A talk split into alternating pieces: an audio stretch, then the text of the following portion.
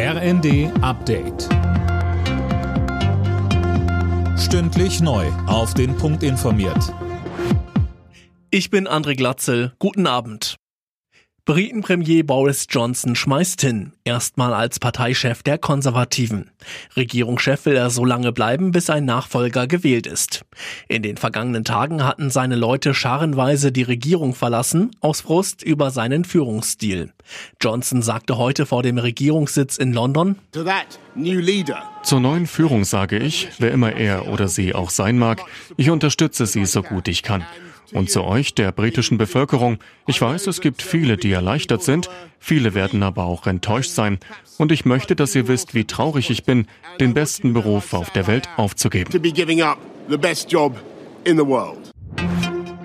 Der Bundestag hat den Weg für einen schnelleren Ausbau der erneuerbaren Energien freigemacht und ein entsprechendes Gesetzespaket verabschiedet. Unter anderem sollen die Bundesländer verpflichtet werden, zwei Prozent ihrer Fläche für Windräder zur Verfügung zu stellen. SPD-Fraktionsvize Matthias Miersch sagte, Das erste Mal kriegen wir einen verbindlichen Mechanismus zum Ausbau Wind an Land zwischen Bund und Bundesländern. Es wird nicht mehr möglich sein, dass sich einzelne Bundesländer wegducken und an dieser großen Herausforderung nicht beteiligt sind.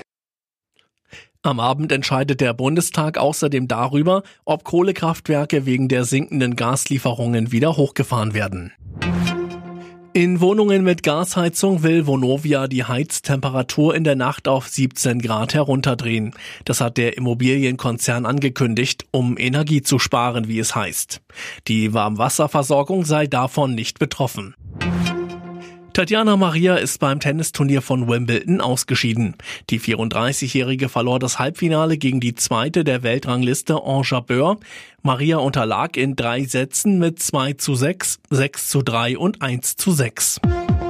Alle Nachrichten auf rnd.de